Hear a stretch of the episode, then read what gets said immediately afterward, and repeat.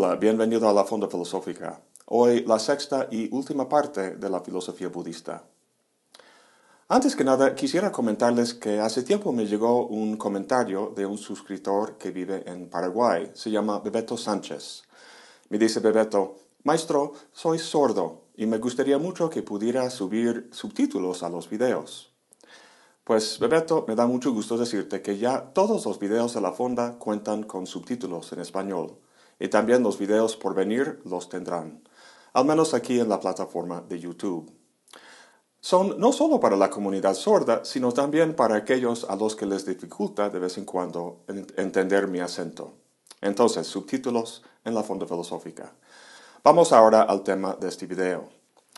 Seguimos en el camino octuple del Buda y hoy pasamos con su tercer consejo, que versa sobre el habla correcto.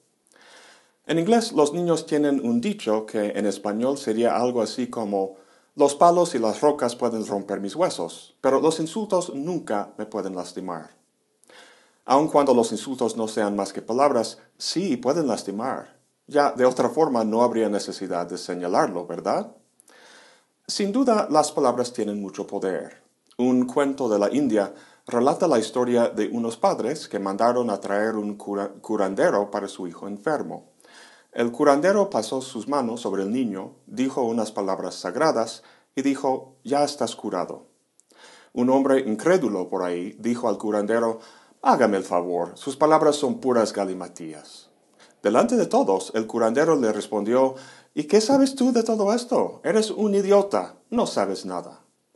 Pues el hombre se enfureció, se puso rojo y casi se temblaba con enojo. El curandero entonces le dijo, si estas palabras mías pueden hacerte temblar con enojo, ¿por qué no puede una palabra curar? El punto es que las palabras son más potentes de lo que pensamos. En su discurso, el Buda aconseja abstenerse del habla mentiroso, calumnioso, irrespetuoso y frívolo. Recuerda que el Buda no es un Dios. Estos no son mandamientos, sino más bien consejos. No conviene hablar de esta forma. ¿Por qué? Porque con el habla nos comunicamos y formamos relaciones con los demás. El habla es como la sangre del cuerpo social. Si envenenamos la sangre, el cuerpo sufre, y tú eres parte de ese cuerpo. Pero dado que no vemos eso, que nos vemos como un ego separado, la mentira y el chisme se presentan como estrategias atractivas para conseguir los objetos de nuestro deseo. El chisme es algo en que todos participan en algún momento u otro. Y si te das cuenta, el objeto del chisme casi nunca está presente. ¿Por qué hablamos de los demás tras su espalda? ¿Para fortalecer a nuestro propio ego? Sería interesante durante un tiempo hacer el experimento de hablar de alguien más solo en su presencia, para ver cómo eso cambia lo que decimos. A lo mejor no promovería comunión y bienestar en nuestra red social, pero al menos no provocaría ruptura y disensión. En todo lo que dices, hay que preguntar si lo que sale de la boca pretende fortalecer tu imagen egoísta frente a los demás o promover armonía tanto en tu propia psique como en la psique social. Y ojo, no solo las mentiras pueden alimentar al ego, sino también la verdad. Un buen ejemplo de eso en mi vida es que hace poco el Fondo de Cultura Económica me informó que va a publicar mi libro sobre Charles Sanders Peirce. No será hasta el otoño de 2017, pero ya es un hecho y estoy muy contento. Aunque este dato no sea mentira, podría contárselo para echarme flores, inflar mi ego. Pero por supuesto lo digo solo porque varios me han preguntado cuándo va a salir mi libro. En resumen, si hablas con mentiras en aras de favorecer tu ego a costo de perjudicar al otro, esto no es más que un reflejo de tu estado interior. Tus Malas intenciones que vimos en el último video dan paso a malas palabras y estas palabras a malos actos. Ciertas actitudes y ciertas formas de hablar son malas porque tienen el efecto de dividir las cosas y las personas del mundo en función de nuestro ego, de si lo refuerzan o no. Si viéramos bien el mundo y la naturaleza dependiente y contingente de nuestro ser, la utilidad de la mentira y el chisme de repente desvanecería. Vamos a pasar al cuarto consejo, el actuar correcto, y tratarlo junto con el quinto, que tiene que ver con el trabajo al que nos dedicamos, el medio de vida correcto. En vez de decirnos lo que deberíamos hacer, el Buda se centra en lo que no deberíamos hacer. En términos generales, dice que no deberíamos actuar de forma violenta. Si te acuerdas, en el último video comentamos las tres intenciones o actitudes que hay que cultivar, la renuncia, la compasión y la no violencia o ahimsa, como se dice en el sánscrito. Aquí podemos tratar este último de forma más concreta. Lo que el Buda dice en el texto es que debemos abstenernos de matar, robar, abusar del sexo, mentir y abusar de estupefacientes. Lo que caracteriza a las cosas en esta lista es la violencia, sea hacia otros o hacia uno mismo. Hasta ahora en nuestro examen del budismo hemos hablado mucho del apego, pero se podría decir que el tema de fondo es realmente la violencia. El apego y todas las creencias y estrategias que lo posibilitan son una forma de violencia que hacemos contra nosotros y a los demás. El abuso del alcohol y las drogas, por ejemplo, es una forma de escape o salida de nuestras penas. Este abuso es violento porque nos hace sufrir más al alejarnos de la salida verdadera que nos cuenta aquí el Buda en el camino octuple. Imagínate que tu coche se descompusiera en el camino y que ante la molestia y fastidio de tener que lidiar con esto y de no llegar a tiempo a tu destino, te emborracharas. Pues así quitas la molestia y sufrimiento durante un tiempo, pero sin una cabeza clara no vas a resolver el problema de fondo. Cuando el Buda habla del abuso del sexo, está hablando de lo que hoy en día llamamos precisamente violencia sexual. No es por nada que las palabras violencia y violación vienen de la misma raíz. Semejante forma de actuar hace violencia sin duda a la víctima, en la forma de dolor físico y emocional, pero también hace violencia a quien lo hace. La sensación de placer o poder que el abuso del sexo en este sentido produce puede parecer una salida del sufrimiento de la vida, pero solo acaba acrecentándolo a lo largo. Casi toda sociedad tiene leyes que se parecen mucho a esta lista que comenta el Buda, no robar, no matar, etc. Sin embargo, aun cuando las leyes tienen cierto nivel de eficacia en prevenir actos de violencia, obviamente no los ha eliminado por completo, ya que la raíz del problema es cultural. Muchas veces lo que posibilita los grandes actos de violencia son actos que tienen lugar en una escala mucho más pequeña. Por ejemplo, si uno no presta atención al otro, si le falta el respeto o lo juzga de forma impaciente, está, por así decirlo, matando una oportunidad para generar armonía y paz. Millones de actos violentos de ese tipo se acumulan y sobre la escala social se multiplican a tal grado que en su conjunto forman la fuente de la violencia a lo grande de la que leemos en los periódicos. Hay que abstenerse no solo de matar y robar, sino de toda violencia, por pequeña que sea, que siembre disensión y exclusión. Tomando en cuenta todo esto, vemos que hay ciertas formas de ganarnos la vida que, como nos cuenta el Buda en el quinto consejo, no son nada recomendables. Por ejemplo, ser un fabricante o vendedor de armas, ser asesino o ser ladrón, un ser iluminado como el Buda jamás trabajaría en esas cosas. Tampoco estaría involucrado en la industria del sexo, o sea, la prostitución o la pornografía. Está claro que la iluminación y ese tipo de trabajo no van a la mano, pero con otros trabajos no está tan claro. La mercadotecnia, por ejemplo. Aun cuando alguien que trabaja en esto no mienta de forma obvia, utiliza la persuasión para engañar a la gente a comprar cosas que solo refuerza el apego. ¿Y qué tal si trabajas en una, en una, tienda que vende productos hechos por el trabajo de gente menor de edad? ¿Y qué pasa con el dueño de un bar o antro que vende licor? ¿O la cervecería que fabrica el alcohol? ¿O el granjero que vende la materia prima a la cervecería? ¿Es trabajo ilícito? ¿Y qué tal el sector, financiero como la bolsa y los banqueros? Sus mentiras y engaños durante muchos años llevaron a la gran recesión de 2008 que han afectado a miles de millones. Son preguntas difíciles. Un buen trabajo para el Buda sería uno donde ganamos la vida sin hacer daño a otros.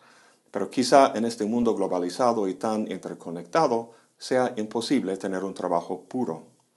Sin embargo, hay un mundo de diferencia entre ser asesino o ladrón y ser maestro o bibliotecario. Estos últimos no son trabajos inherentemente violentos. En todo caso, uno debería estar atento a cómo lo que hace de trabajo está vinculado con otros trabajos o otras formas de vida o sistemas sociales que sí implican violencia y en la medida posible deslindarse de ello. Ahora pasamos a los últimos tres consejos que tienen que ver en general con nuestra conciencia. No se trata de cuestiones de conocer algo, sino simplemente de nuestro estar consciente de cómo atendemos al entorno de nuestra experiencia. El sexto consejo se llama el esfuerzo correcto. Parecido a la intención o actitud correcta, el Buda aquí aconseja hacer un esfuerzo consciente de cultivar cualidades sanas, tales como la sabiduría, la compasión y la generosidad, y de eliminar cualidades no sanas como la ira, la avaricia y la ignorancia. Una cosa es tener buenas intenciones y otra es ponerlas en acción con el esfuerzo y la práctica. Un buen amigo mío lleva un grupo de meditación y me dice que muchas veces ve a la gente haciendo un esfuerzo muy duro por conseguir la iluminación y trata de hacer que se relajen, porque tanto esfuerzo puede ser contraproducente. ¿Has visto esas puertas en edificios públicos que tienen ese aparato en la parte superior que hace que la puerta se cierre lentamente? Si te esfuerzas en hacerla cerrar más rápidamente de lo que permite el mecanismo, la puerta resiste y se cierra más lento. Es la misma idea aquí. Al hacer el esfuerzo de cultivar estas buenas cualidades, hay que estar atento al contexto y su ritmo.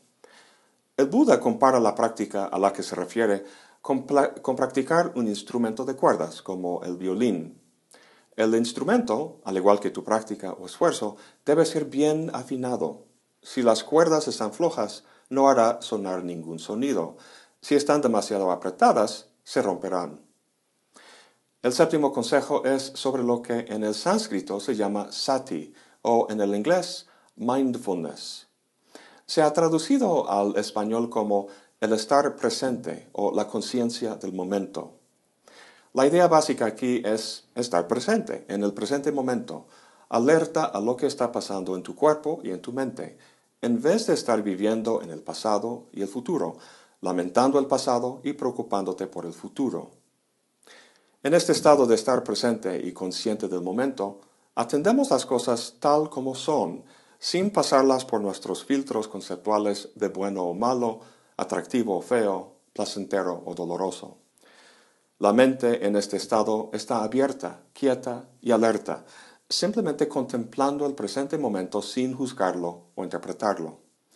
La ventaja de cultivar esta forma de conciencia es que uno empieza a percibir de forma directa la impermanencia de las cosas, cómo surgen y desvanecen, y por lo tanto la vaciedad que las caracteriza, es decir, la carencia en ellas de alguna esencia duradera, incluso con respecto al propio ego de uno, como platicamos al discutir la noción de Anatman. Al conocer estas doctrinas del Buda, no solo de forma intelectual, sino de forma viva y directa en la experiencia de uno, se consolida en uno la disposición real de desapego y eventualmente la liberación o nirvana. El último consejo del noble camino óctuple es la concentración correcta. En el sánscrito se llama samadhi y es lo que en Occidente conocemos como la práctica de la meditación. Aquí el mindfulness o sati que acabamos de comentar se practica de forma disciplinada e intencional. Los conocimientos y la práctica ética que se han cultivado hasta ahora serán realmente efectivos al ser tejidos en una disposición habitual. Esta es la tarea de la práctica meditativa. La disposición habitual que forja es como un sereno manantial en el fondo de la conciencia del que nuestra experiencia del mundo y forma de vivir en él emanan. Como había comentado, estos ocho consejos se organizan en tres grupos básicos. Los primeros dos consejos tienen que ver con cuestiones intelectuales de conocimiento, los próximos tres con el actuar ético y los últimos tres con el entrenamiento meditativo de la mente. Y también comenté que los consejos se apoyan entre sí. Fijarse en un grupo de consejos sin hacer caso de los otros dos acaba siendo contraproducente. Por ejemplo, mucha gente piensa que ser budista consiste simplemente en pasar largos ratos meditando en la posición loto.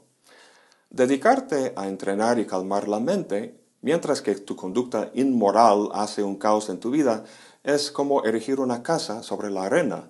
El uno tiene que apoyar al otro. Y también la inversa. Puedes ser muy compasivo y tratar de ayudar a la gente, pero si no desarrollas el discernimiento y la serenidad que provienen de la disciplina de meditar, lo que haces en el mundo concreto será como un barco sin timón.